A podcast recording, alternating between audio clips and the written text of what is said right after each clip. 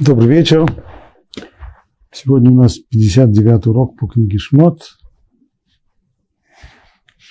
Занимаемся мы недельным разделом Мишпатим, законы Торы. Дошли мы до 23 главы, и сейчас 8 стих. И взятки не бери, потому что взятка ослепляет зрячих, и извращает слова правых.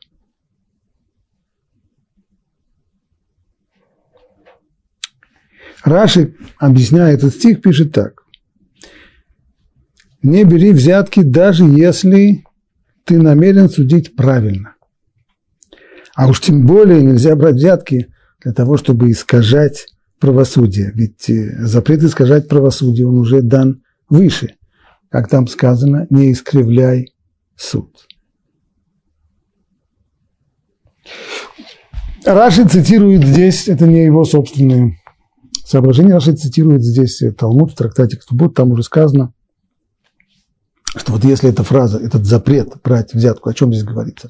Говорится ли здесь о человеке, который согласен взять взятку для того, чтобы изменить приговор, для того, чтобы присудить э,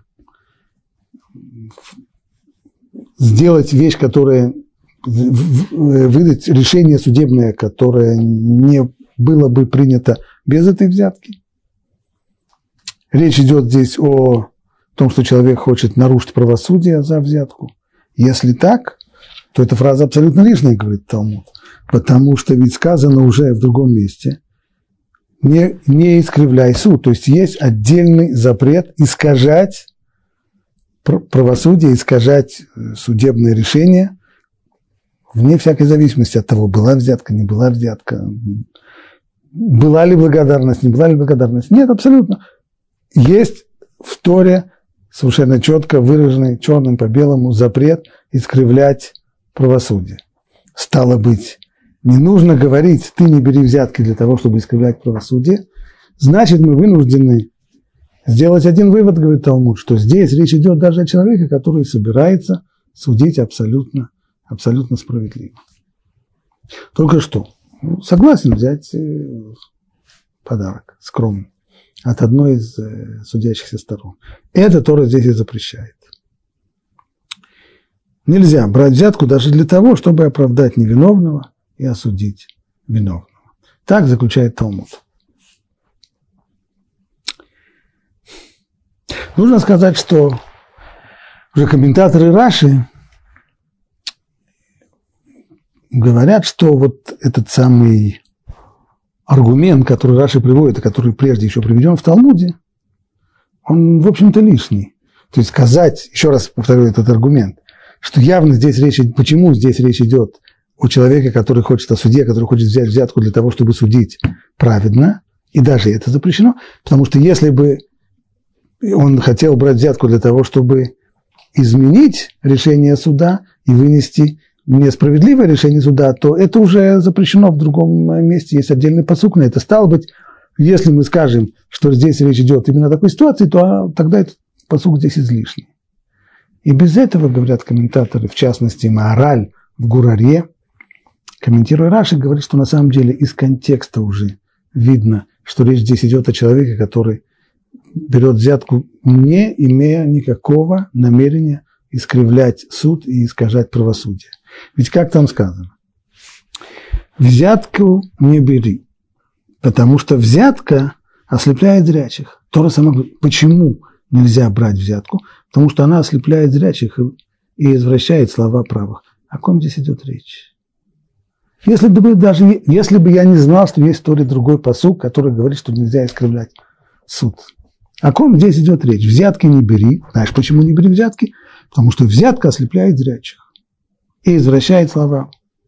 Если бы речь шла о человеке, который собирается изменять приговор, который берет взятку для того, чтобы судить неправедно, тогда не нужно ему говорить, знаешь, почему нельзя брать взятку? Потому что, э, потому что взятка искривляет, как сказано, ослепляет зрячих и извращает слова праведных. Не бери взятку, потому что тогда неверный суд выйдет. Получается, что единственная причина, по которой нельзя здесь брать взятку, говорит Тора, это потому что даже против своего желания ты бы хотел бы видеть, ты бы хотел бы зреть, но не сможешь, потому что взятка ослепляет зрячих. Она даже против твоего желания извращает слова правых.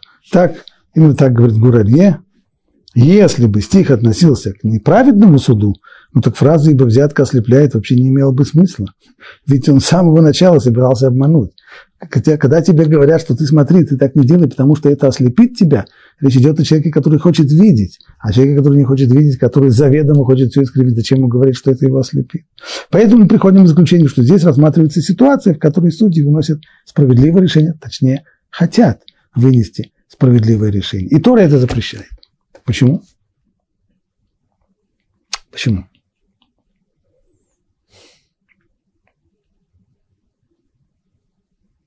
Если человек э, заранее принимая подарок, ну просто для того, чтобы помочь своей семье преодолеть бюджетные трудности, но даже если он скажет человеку, который дает ему взятку, хорошо, я возьму ваш подарок, но знаете, что судить буду по справедливости.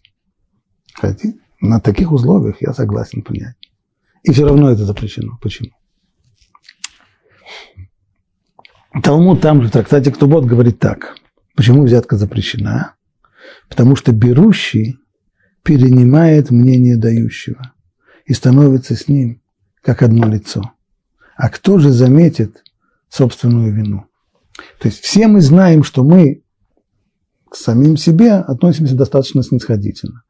В любой возникшей конфликтной ситуации, неважно, с кем у меня есть конфликт, с домашними у меня возник конфликт, с соседями у меня конфликт возник, на работе, на улице, около светофора. Всегда, если спросить меня, кто был виноват в этой ситуации, как кто? Естественно, он или она не я же виноват. Человек очень с большим, с большим трудом способен увидеть и сделать заключение о том, что вот в этой ситуации был виноват. Он, может быть, потом, если он постарается все-таки поразмыслить и подумать, не исключено, не исключено, что придет к выводу, что у него тоже есть некоторая доля вины в том, что произошло в том конфликте, который возник. Но на вскидку сразу моментально мы по умолчанию понимаем, что другой виноват. Мы здесь жертвы, но не зачинщики этого конфликта. Стало быть, если так человек относится к себе, то в тот момент, когда есть кто-то, кто дает ему взятку, кто помогает ему материально, кто дает ему подарки, дары или еще что-нибудь, то у, человека, у такого, по отношению к такому человеку у нас возникает близкое отношение. Мы приближаемся к нему – он нам становится симпатичен, мы с ним, у нас есть с ним общее. Человек как бы объединяется с давшим ему подарок. И точно так же, и тогда, так же, как мы не в состоянии увидеть, мы ослеплены, ведь мы же на самом деле, не, это же не, не грубый такой обман, мы на самом деле уверены, что мы никогда ни в чем не виноваты. Мы на самом деле уверены, что в любой конфликтной ситуации виновата вторая сторона. И точно так же человек даже при желании увидеть истину, увидеть правду в этом суде, в, в этой тяжбе, которая разбирается перед ним, судья окажется ослепленным, он не сумеет увидеть вину за тем человеком, который дал ему взятку. По умолчанию, конечно. Могут быть ситуации, в которых он сделает колоссальные усилия и увидит, но, безусловно, он будет склоняться в другую сторону. Интересно, что наши мудрецы говорят здесь не только о вот конкретно денежном подкупе. Они говорят здесь о взятке, которая может повлиять на рассуждение человека, даже если это не деньги. Совсем, это может быть даже мелкая услуга.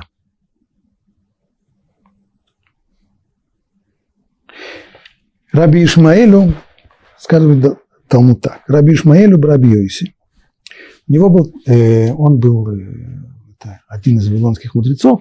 Мудрецы в Вавилоне обычно э, не, не занимались э, трудом для того, чтобы содержать себя, а имея небольшие земельные наделы, сдавали их арендаторам. И за счет своей доли, которую получали от арендатора, за счет этого жили. Так вот, арендатор как-то, арендатор Раби Ишмаэля Брабьюиси, пришел к нему. Обычно он приносил ему корзины каждую, каждую неделю. Он приносил ему корзину с плодами каждую пятницу перед субботой. Так удобно. Как-то раз случилось, что он принес на день раньше, то есть в четверг. А четверг, понедельник и четверг – это дни, в которые обычно заседает еврейский суд. Спросил его Раби Шмуэль, что случилось, почему ты пришел на день раньше. Тот ответил, у меня просто есть тяжба в суде. Так уж, чтобы не ходить два раза, я уже захватил сегодня корзину. Я сегодня пойду в город на суд, а потом еще и завтра пойду. Я уже захватил. То есть себе сэкономить э, время. Одной дорогой я хотел тебе плоды принести и на суд к тебе попасть. В суде-то кто заседает? Абишмаль Барабьёси, он судья. Так я уж хотел одним выстрелом двух зайцев. К тебе на суд, а заодно и принести то, что я тебе должен, долги отдать. Раби Ишмаэль Барабьёси сказал мне, извини, корзину я не возьму. Не посчитай меня, но не, не возьму. Придется тебе принести ее завтра. Более того, и в суде я тоже заседать не буду. Самоотвод. Ищи другого судью. Назначил вместо себя других судей разбирать эту тяжбу. А сам, поскольку он сам находился в, в зале суда, но только сам не принимал э, участие в этом разборе, он поймал себя, Рабишмаль Барабьёси, поймал, поймал себя на мысли, что он, слушая ход прений в суде, время от времени думает, вот если бы мой арендатор сейчас бы сказал так-то и так-то, то он бы точно бы выиграл дело. А вот это вот он зря сказал, потому что, а вот если бы сказал еще сейчас, вот такое вот, уж точно выиграл бы сразу. То есть получилось, что он поймал себя на мысли, что он все время ищет способ, каким бы этот арендатор сумел бы выиграть эту тяжбу. Сказал Раби Йоси чтобы пропали все эти взяточники. Если я, я же даже не взял эту корзину, отказался. А если бы даже я и взял ее, это что, взятка была? Да это же, это же мое, он же мой арендатор. Он принес мне долги, которые... Он принес мне их на день раньше. Вот и все. И уже вот этой мельчайшей симпатии вполне хватило для того, чтобы почувствовать по отношению к нему некоторое расположение и желание, чтобы тот выиграл в суде свою тяжбу. Если у меня со мной же это так случилось, то что ж тогда говорить о тех людях, которые берут настоящие взятки, которые получают, берут и не свое берут. Уж тем более они не в состоянии, при всем их желании, они не в состоянии судить правильно.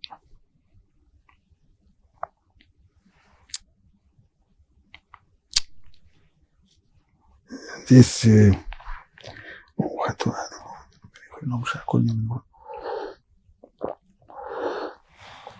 он сейчас респонсу Хатам Суфера, Хатам Суфер, который был крупнейшим раввином второй половины XIX века, был он э, раввином в Братиславе, Прешбург, как тогда ее называли, в Австро-Венгерской империи. И ему был задан такой вопрос можно ли дать взятку не, не в равинском суде? Нет, не дай бог. Можно ли взять взятку официальному суду Австро-Венгерской империи, в которой заседают судьи не евреи, вроде как,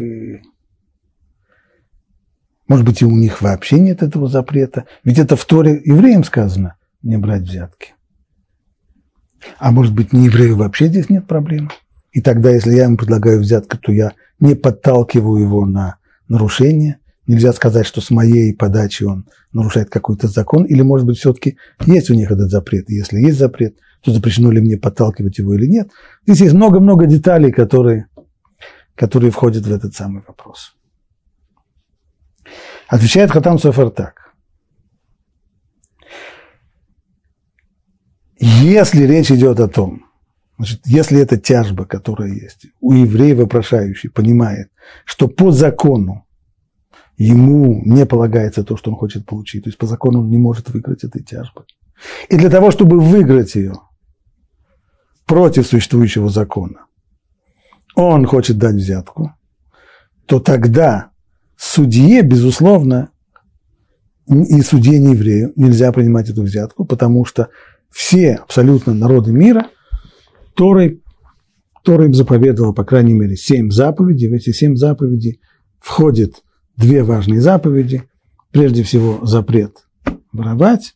Во-вторых, это митцватасе, заповедь, что называется диним, то есть законы правосудия, которое требует от э, общества создать правовую систему, систему правосудия, которая будет ответственна за соблюдение человеческих э, норм, без которых общество жить не в состоянии.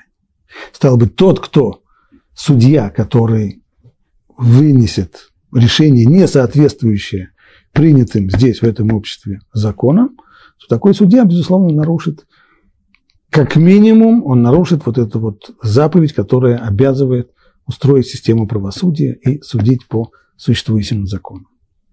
Если этот судья нарушит этот закон, тогда мне нельзя предлагать ему взятку для того, чтобы подтолкнуть его на это нарушение, потому что тогда получится, что он нарушил закон с моей подачей, и тем самым выясняется, что я нарушил другой закон Торы, который называется Лифней Верлотитен Михшоль, то есть не клади преткновение перед слепым. Практическое значение этого закона означает, что не делай таких поступков, в результате которых другой нарушит закон. То есть не должно быть так, чтобы с моей подачи кто-то нарушал закон, его закон. Можно было бы здесь поставить точку. Но Хатам Софер продолжает дальше говорить следующую вещь. Но если с точки зрения закона справедливость на стороне вопрошающего, того самого еврея, который задал этот вопрос. Ну, просто судья антисемит, который в тот момент, когда он увидит у себя в, в зале суда тяжба, в которой, положим, э, истец еврей, а ответчик не еврей, и из-за своих антисемитских склонностей или каких-то других склонностей он вынесет неправильный, несправедливый приговор, то вот здесь для того, чтобы добиться балансирования, для того, чтобы сбалансировать эти его склонности и его антипатии, для этого можно дать взятку. Нельзя давать здесь взятку для того, чтобы получить что-то, что тебе не полагается. Но можно дать взятку для того, чтобы получить то, что тебе полагается, что твое по справедливости. Только, только бюрократ или, или судья, судья антисемит не хочет, тебе, не хочет тебе этого дать. Здесь это можно. Это не соответствует тому, что сказано здесь в Торе. В Торе сказано, что даже тот человек, который хочет судить справедливо, ему тоже нельзя брать взятку. То есть даже если я прихожу и говорю, Ваша честь, господин судья, я вас очень прошу, судить справедливо, по закону, как в законе написано. Для того, чтобы сумели справедливо, вот вам мой небольшой скромный подарочек. Так вот, судье еврею, безусловно, нельзя принимать это, подобного рода взятку. То что, то, что говорит здесь, то, что говорит здесь Раши, то, что говорит здесь Талмуд. Нельзя ни в коем случае, даже если ты собираешься судить прямо вот как по закону, по справедливости, по букве закона, по духу закона. По... В случае, который говорит Хатам София, там единственная проблема – это только деним, то есть справедливый закон. Нельзя судье выносить решение, не соответствующее закону. Тогда в тот момент, когда он берет взятку для того, чтобы вынести справедливое решение, точно по закону, тогда и он не нарушает запрет, и мне можно дать ему тогда эту самую взятку.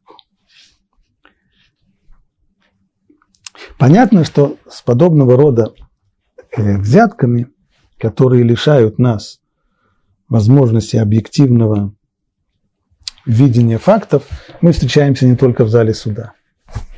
Ведь нам приходится время от времени выносить решения не в вопросах э, о том, э, кто, кто должен заплатить, кто не должен заплатить, э, а в вопросах других. Это вещь важная неважная, стоящая, не стоящая. Стоит в это влезать или не стоит это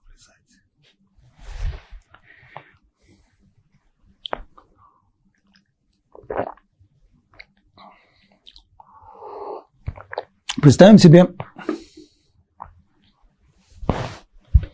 такую ситуацию.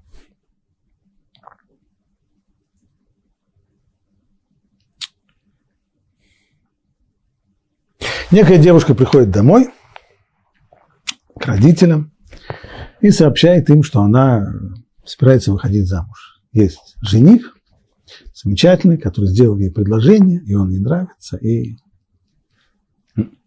очень интересно, кто же твой жених? Ну, такой-то, такой-то. А-а-а. Родителям сразу становится нехорошо. Мне говорят, ты знаешь, что он разведенный, что он уже один раз женился и быстро развелся. Да, конечно, я знаю. Ну, я, это там она была во всем виновата, это не он, он абсолютно. ты знаешь, что у него нет профессии. Да, я знаю, что у него нет профессии, но он мне сказал, что он сейчас идет, делает курсы, и он будет хорошо зарабатывать, замечательно. Ты знаешь, что многие люди говорят, что он одалжил у них деньги, до сих пор не вернул. Они все врут, я все это знаю, всю эту историю, они все врут. Ты знаешь, что он э, школу с трудом закончил, потому что он несколько лет провалялся в больнице, у него серьезная болезнь. Нет, это все мелочи, я знаю, я во всем это слышал, это все мелочи. Понятно, чем закончится эта история. Родители могут приводить еще 25 и 28 э, аргументов и все. Об, об стенку горох. Почему? Это не то, что она ничего, она все действительно знает. Она все знает. Только она рассматривает это. Она знает, факты она знает но она их рассматривает иначе. Здесь происходит искривление масштаба. Что такое искривление масштаба? Я помню, как э, в своем детстве я э, участвовал в походе, в котором мы должны были по маршруту похода пойти куда-то, оттуда пересечь лес. Лес по карте, путь по лесу должен был составить 6 километров. Мы должны были после того, как пересекли лес, выйти на шоссейную дорогу и через несколько километров выйти на железнодорожную станцию, сесть на электричку и вернуться, вернуться в Москву, где я жил. Вот мы идем по этому лесу, идем и идем, идем и идем, и два с половиной часа идем, и конца этому лесу нет. Ну, как-то шесть километров по карте мы должны были бы закончить. С невероятным трудом мы, наконец, вышли, очень после долгих исканий мы вышли, наконец, на дорогу, почти с последней электричкой – еле успели уехать в город, и потом, когда я рассказал об этой неприятной ситуации одному бывалому туристу, он посмеялся. Говорит, как же вы так по такой карте смотрели? Эти карты их специально, их печатают с искривленным масштабом. То есть то, что далекие расстояния становятся короткими, короткие далекие. А зачем это делать? Ну, это чтобы враг не догадался. А то вдруг кто-нибудь будет э, атаковать Москву или еще что-нибудь. Вот карты, все, карты подобного рода, они с искривленным масштабом. Так вот, у нас тоже такой искривленный масштаб бывает. А именно, что происходит? Когда этой девушке человек понравился, он ей понравился. Почему он понравился? Не знаю. Чужая душа – потемки. Может, он ей внешне понравился, может быть, еще по каким-то причинам. Но так или иначе он ей нравится. А нравится, не нравится – это вещь совершенно иррациональная. Нравится и все. В тот момент, когда он ей нравится, то вот это вот, то, что он ей нравится, это и срабатывает как взятка. Взятка не деньгами, взятка тем, что он нравится. И получается, что когда она, когда она взвешивает аргументы за и против, то получается так, что тот аргумент, который соответствует ее этой заинтересованности, тому, что нравится, иными словами, тот аргумент, который оправдывает объект ее симпатии, он кажется ей чуть более чуть более убедительным, чем аргумент против. Так, таким образом, человек занимается самообманом, не, не понимая достаточно хорошо, что вот эта вот привлекательность или симпатия, которая у него возникла, приводит к искривлению масштаба, и важное кажется неважным, существенные недостатки кажутся мелкими недостатками, а у кого их нет, а что у меня нет мелких недостатков, у меня тоже есть мелкие недостатки, но у него есть тоже мелкие недостатки. А наоборот, его преимущества, которые на самом деле почти несущественны, они кажутся потрясающими, просто феноменальными преимуществами, ради которых имеет смысл и так далее, и так далее. Я помню, как э, мне самому удалось поймать себя на на вот такой вот попытке самообмана. Дело было так.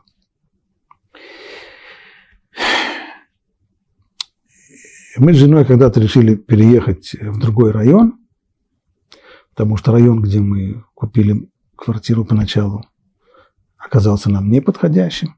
И мы решили, что теперь мы уже будем умными. Мы не будем идти с, на пролом с закрытыми глазами. Мы сначала снимем квартиру в том районе, в который мы думали переехать, будем там жить, и если через год нам покажется, что условия там подходящие нам, то тогда мы к концу года купим квартиру новую, продадим нашу старую, и все будет хорошо. Около года мы там прожили, в общем-то поняли, что мы не ошиблись, действительно этот район нам подходит. Ну, теперь надо купить новую квартиру.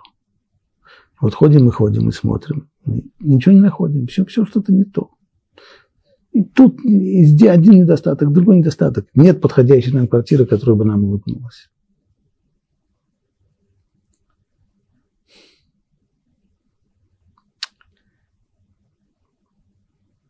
Как-то жена говорит мне, что ей предложил один маклер квартиру вот на такой-то улице по такому-то адресу. Фу, я только услышал этот адрес, я говорю, слушай, ну это же на самом, на самом конце района от всего далеко, до школы далеко де, девочкам, до магазина далеко, до, до, до автобусной остановки тоже не близко, все неудачно. Ну, как говорит жена, у нас же есть машина. Я так про себя подумал, хорошо, у нас есть машина. Она ездит на машине, я в основном общественный транспорт. Ну, хорошо, у нас есть машина, ладно. Ну, что там еще? Квартира на шестом этаже. Фу, шестом этаже ты с маленькими детьми, с коляской, ты можешь, ты, ты можешь затаскивать коляску на шестой этаж. Ну, жена, там есть лифт, это не страшно.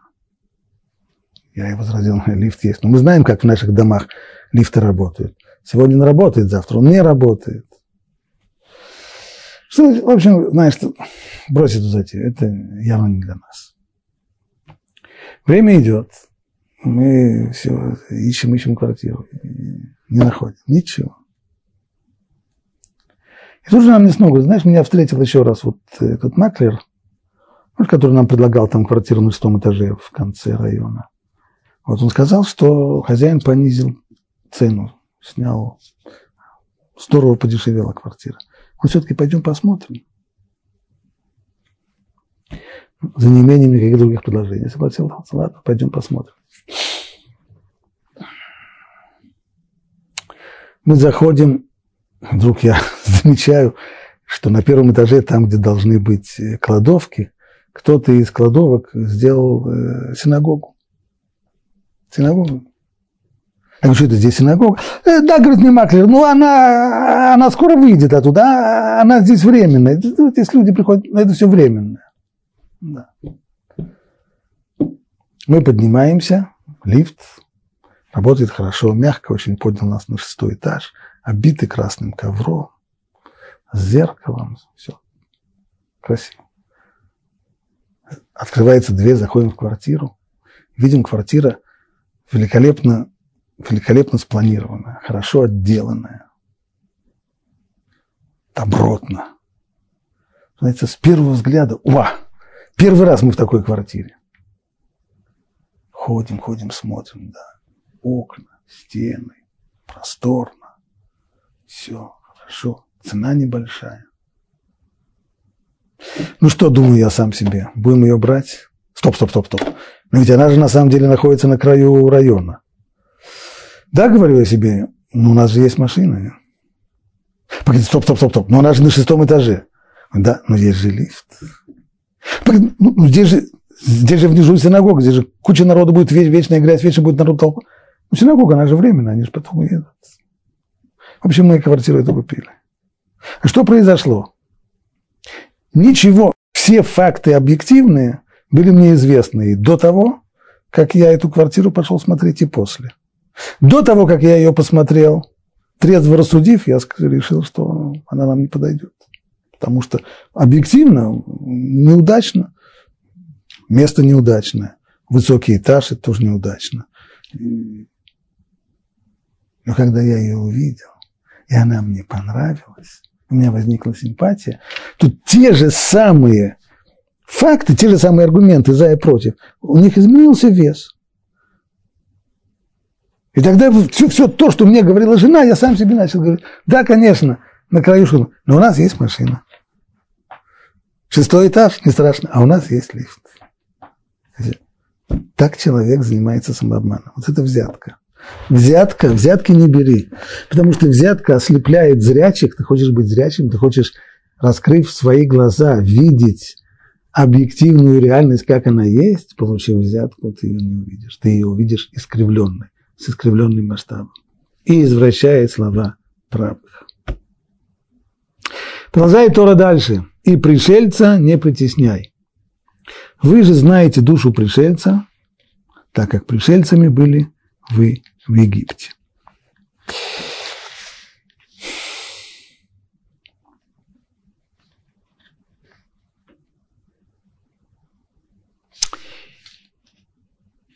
Талмуд обращает наше внимание, что в 36 местах, в 36 местах Тора предупреждает нас об отношении к пришельцу. Такие повторения сравнить можно только, может быть, по отношению к запрету э, язычества, идолопоклонства, который повторяется много-много-много-много раз. Ну, такое частое повторение прежде всего означает строгость этого запрета. Но вопрос-то вот в чем. Это просто действительно повторение, просто вариации на ту же самую тему?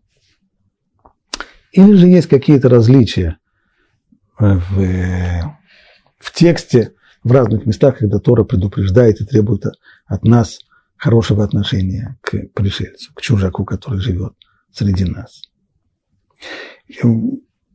Совсем недалеко от этого места, чуть, чуть выше, в книге Шмот, мы изучаем 23 э, главу, а вот в 22 главе, просто в предыдущей главе, было уже сказано, не обижай пришельца и не притесняй его. Ведь вы были пришельцами в Египте. Как аргумент, не, сказано здесь, не обижай и не притесняй, вы ведь были пришельцами в Египте. У нас сказано, и пришельца не притесняй, вы же знаете душу пришельца, так как пришельцами были вы в Египте. Почти то же самое. И здесь же тоже упоминается в качестве аргумента упоминание о том, что мы были пришельцами в Египте. Но здесь есть еще несколько слов. Вы же знаете душу пришельца, потому что вы сами были пришельцами в Египте.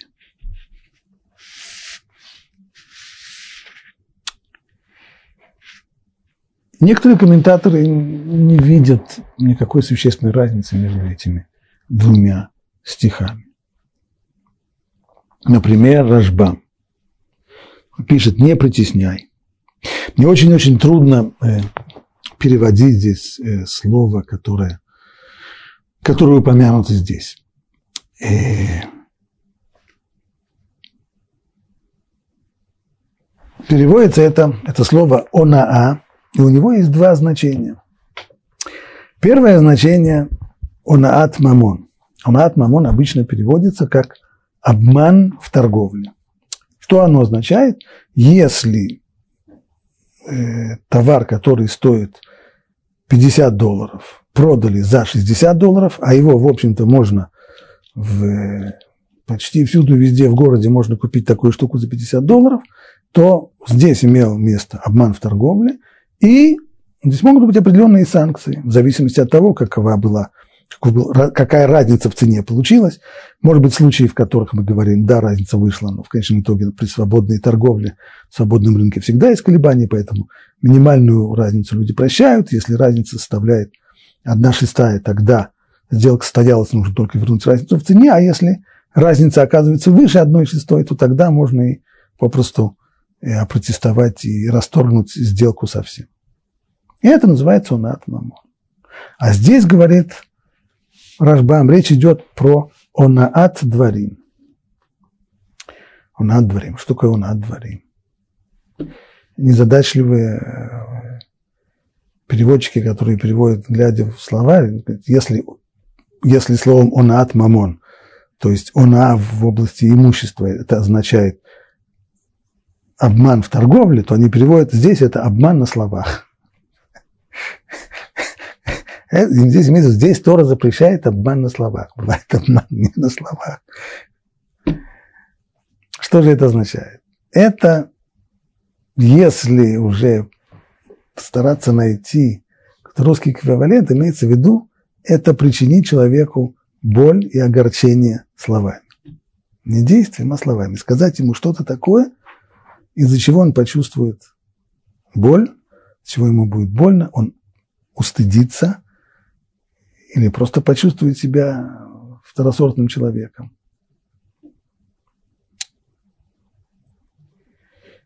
Вот именно это имеется здесь в виду. То есть обидеть человека при помощи слов. Поскольку о нанесении ему материального ущерба, то есть он от обман в торговле и тому подобное, об этом говорится в другом месте. Там уже сказано, но тону и шетахив, не угнетайте друг друга, и этот закон, он относится вообще ко всему Израилю. Здесь сказано «Вегер лотону», именно пришельца не обижайте. Здесь речь идет именно о пришельце. Почему? Ибо это наиболее распространенный случай, потому что можно обидеть пришельца очень просто. Достаточно только напомнить ему о его прошлом. Напомнить ему о деяниях его предков. То есть, если речь идет про человека, который был рожден не евреем, принял иудаизм, сделал гиеву, то в тот момент, когда ему напоминают, откуда он пришел и чем совсем недавно он сам занимался, а уж тем более, чем занимались его предки, то его, безусловно, это ранит. И он испытывает при этом неприятные ощущения. Легко обидеть его, легко поранить его. Именно поэтому Тора здесь подчеркивает, чтобы не было здесь нанесения обиды словами чужаку, пришельцу. Поэтому Тора говорит, не притесняй его, не, не, э, не притесняй его. А для чего здесь упомянуто, продолжает Рашбам, то, что мы были в Египте? А поскольку египтяне э,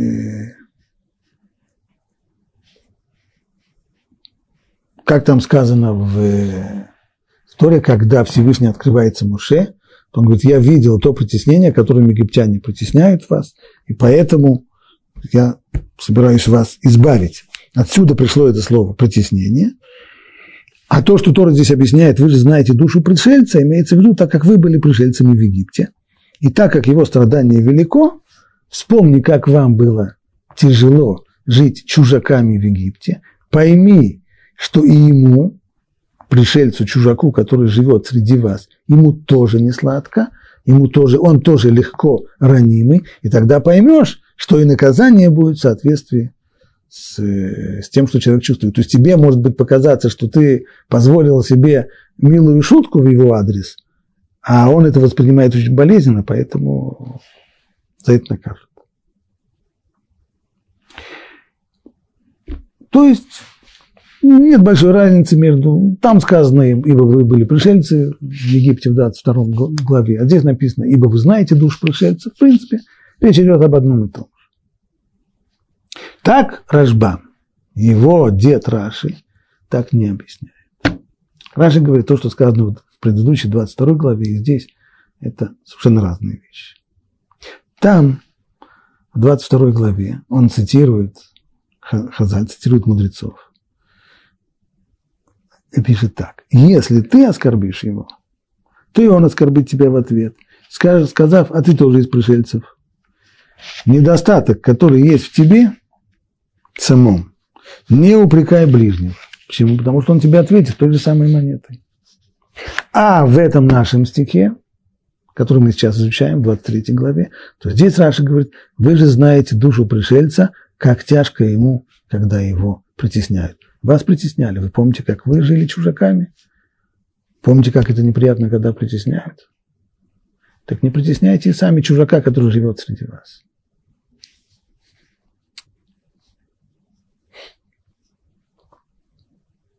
Тора здесь э, призывает к нашей исторической памяти. Вспомнить, как мы жили в Египте, вспомнить, как нам не сладко было. Все это для того, чтобы понять душевное состояние чужака, который живет среди нас.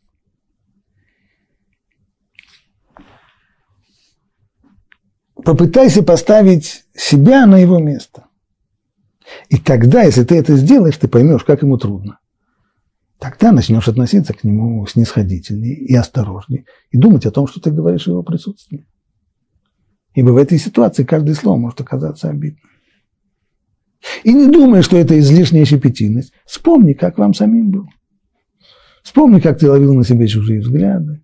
Вспомни, как ты каждый раз чувствовал, что ты здесь нежелательный, как на тебя смотрят свысока, как ты ощущаешь себя человеком второго, третьего сорта. Я уже не говорю. Неплохо.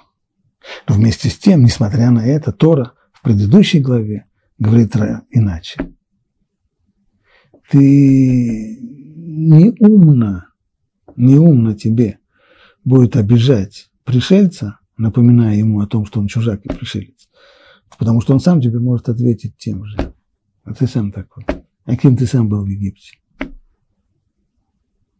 Это угроза.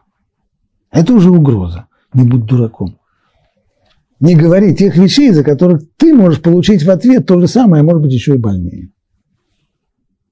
А почему не хватает? Почему не хватает вот того, что сказано в нашей главе? Вроде бы очень э, красиво и человечно, гуманно, сострадание. Помните, как вам было тяжело? Так же относиться к другим людям.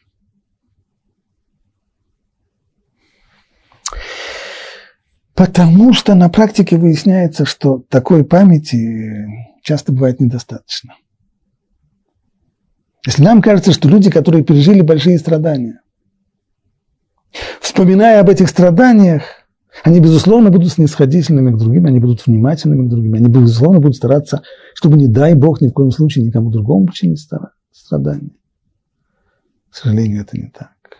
Мне приходилось читать воспоминания людей, которые были в концлагерях на момент освобождения.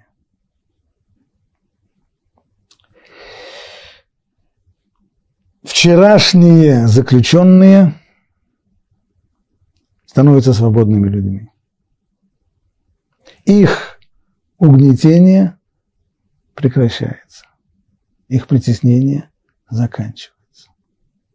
Их начинают кормить, они теперь свободные люди. Ну и как они относятся к окружающим? Помня то море страданий, ту чашу страданий, которую они испили, они сейчас будут... Нет к сожалению, многие из них вели себя, по, выйдя на свободу, вели себя по отношению к другим агрессивно и наоборот. Некоторые еще видели в том страдании, которое они пережили, оправдание тому, что они на других людей плевать теперь хотели. Поэтому Тора говорит, сострадание – замечательная вещь, великая вещь. Но на всякий случай нужно дать еще один аргумент. Просто угрозу. Не будь дураком. Не напоминай ему, что он пришелец, потому что ты сам обладаешь тем же самым недостатком. Ты сам был пришельцем. А он тебе еще напомнит. Ты ему так, а он тебе ответит. Так объясняет Раши, что эти два стиха в 22 главе, и у нас это два совершенно разных аргумента. В нашей главе аргумент человеку, который способен на сострадание, вспоминая свои, свое незавидное положение. А тому, кто на это не способен, Тора говорит в предыдущей главе, не будь дураком. Так Раш. А Рамбан? Рамбан это объясняет очень интересно. Пишет Рамбан так. Мне представляется, что правильное истолкование стиха «и пришельца не угнетай», «пришельца не притесняй» таково. Ты не думай, что у него нет заступника от тебя. Напротив. Ты же вспомни, что когда ты был в Египте, и ты видел притеснение, которым египтяне притесняют вас, то я отомстил им за них. Ибо я, Господь, видящий несправедливости, какие делаются под солнцем.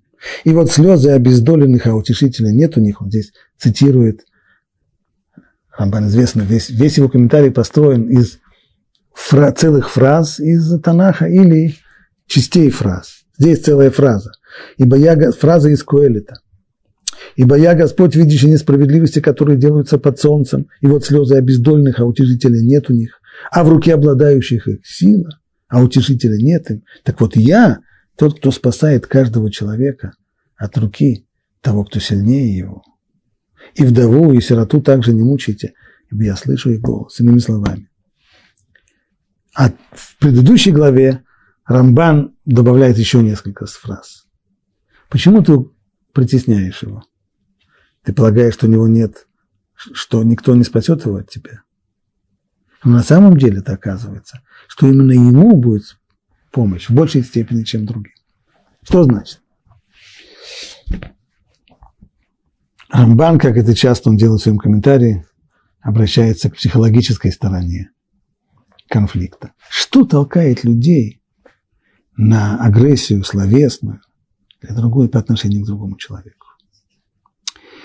Именно тот там, где люди ощущают беззащитность, слабость человека.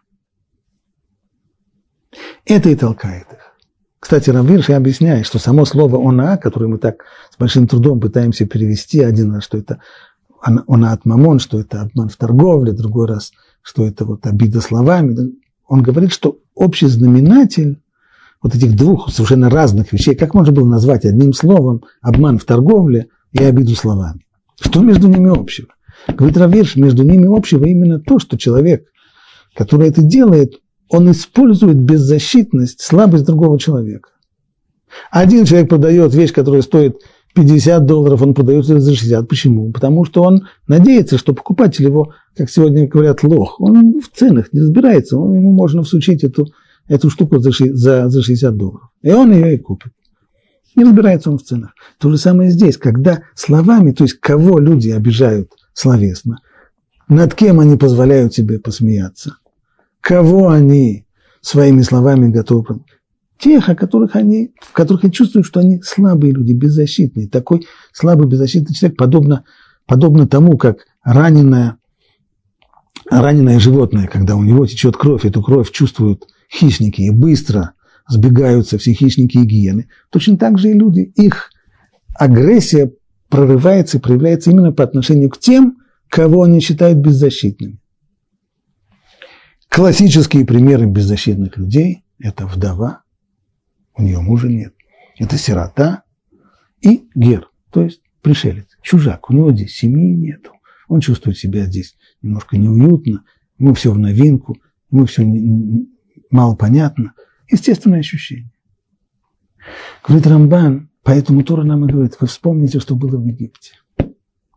Для того, чтобы понять, что все на, на самом деле наоборот – тот, кто кажется тебе самым слабым, он на самом деле имеет самого мощного защитника, сам Творец мира.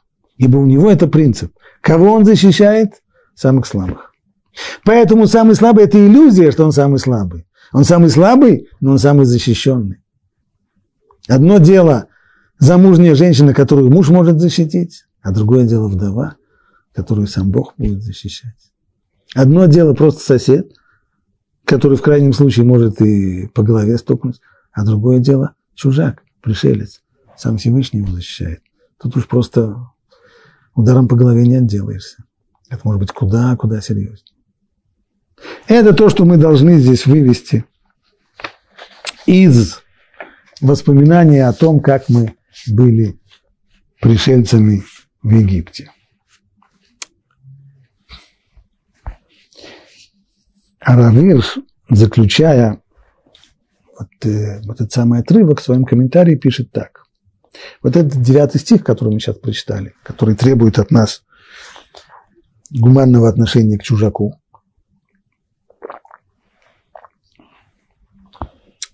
еще раз подчеркивает принцип равенства и гуманности. В частности, о его роли гаранта неурезанной справедливости и внимательного отношения со всеми иностранцами в еврейском государстве. Вообще, в скобочках пишет Равирш, обращение государства с чужаками, живущими в, его предел, в пределах его юрисдикции, это самый точный показатель того, какое место в этом государстве занимает справедливость и гуманность. То есть, если мы видим государство, у которого э, справедливые законы по отношению коренным жителям этого государства, это еще не значит, что это справедливое государство. Справедливость его измеряется тем, как это как законы и как общество, и как люди относятся к чужакам, которые живут в его среде. И если чужаки, и это, безусловно, было в Египте, что произошло поначалу, когда наши предки пришли в Египет, все было очень хорошо. Конечно, мы пришли туда как родственники премьер-министра, как э, кум королю и сват министру, конечно. Но когда все это закончилось, то тогда очень быстренько нас превратили в рабов. Почему? Чужаки, не местные, пришлые, будут рабами. Законы, законы для коренных египтян, а на всяких пришельцев они не распространяются. В этом духе закон теперь вводит ряд институтов, которые определяются лишь в общем. То есть общие идеи дальше идут, но которые помимо особых истин, которые каждый из них имеет целью выразить, имеют одну общ... один общий знаменатель. То есть в дальнейшем идут, сейчас мы приходим к перечислению законов до конца этой главы, которые сильно отличаются друг от друга. И не очень понятна вообще-то логика, почему их Тора здесь привела один за другим. Говорит Рабирш, один у них есть общий знаменатель. По своей глубочайшей сути они воспитывают нацию в духе равенства и гуманности посредством того, что учат членов этой нации рассматривать также и себя в качестве чужестранцев на земле и почве Бога. Таким образом, эти институты, что он имеет в виду? Следующий закон какой? Шесть лет засевай твою землю и собирай ее плоды. То есть придете вы к себе в землю, в Израиль. Получите там землю. Постарайтесь организовать свое государство. Заживете там? Да. Так вот там, в этой земле, шесть лет ты будешь ее обрабатывать, и есть плоды, а в седьмой год отпусти ее. Оставь ее чтобы питались, неиму, питались неимущие из твоего народа, а остатком после нее питались полевые звери. Также поступай своим виноградником, своей ливой, ши. Моя земля, моя земля, которую я получил, она моя. Да, но ты не можешь с ней делать, она твоя, но ты не можешь с ней делать то, что захочешь. Иными словами, шесть лет ты можешь вести себя на, на ней как хозяин, а в седьмой год не трожь. Кто может мне приказать не обрабатывать мою собственную землю? И не, то, не только я, весь народ, все целиком, не трогаем. И не только, что не обрабатываем, а то, что растет само. Хорошо, я не буду сеять, я не буду жать, но у меня есть э, дерево, лимон. Хозяин я его или нет? Не, не хозяин. Каждый может зайти ко мне, сорвать этот лимон и уйти. То есть на целый год вся, весь народ целиком объявляет то, что он не хозяин этой земли. А кто же тогда хозяин? Хозяин тот, кто повелел об этом. Хозяин земли есть только один. И он учит нас, что посредством этого седьмого года учит нас, что и все остальные шесть лет мы тоже не хозяева. Мы у него в гостях. Мы тоже, в общем-то, пришельцы. То есть, что обычно дает человеку вот это вот ощущение своего, своей, э, то, что он выше всяких там э, пришельцев, то, что он здесь коренной. Это моя страна, это моя земля, а ты вообще кто такой здесь? Вот для того, чтобы этого не было, для этого еврейскому народу и дана вот это вот целый ряд заповедей, но это самое-самое, в ней больше всего видно вот это вот направление. Вы тоже здесь не хозяин, вы тоже здесь гости. Поскольку вы тоже здесь гости, хм, вы гости, мы гости, все гости. Поэтому будем относиться друг к другу по-человечески. Значит, Равирш, таким образом эти институты отдаляют людей от переоценки материальных благ, корня всякой несправедливости и бесчеловечности на земле, ведут их к верной, значительно более высокой оценке духовных и моральных ценностей, которые делают человека по-настоящему человечным. Тех ценностей, которые утверждают равенство людей и питают взаимную любовь между человеком и его ближним. Вот в этом самом направлении идут здесь многие законы, наталкивая нас на ту самую мысль «мы здесь гости». И седьмой год, да и седьмой день суббота, тоже, когда я оказываюсь, в общем-то, не хозяином своего имущества, не могу его использовать так, как я хочу, имеют то же самое направление. И... Пожалуй, мы здесь остановимся сегодня. Следующий, следующий отрывок брать не будет. Следующий раз.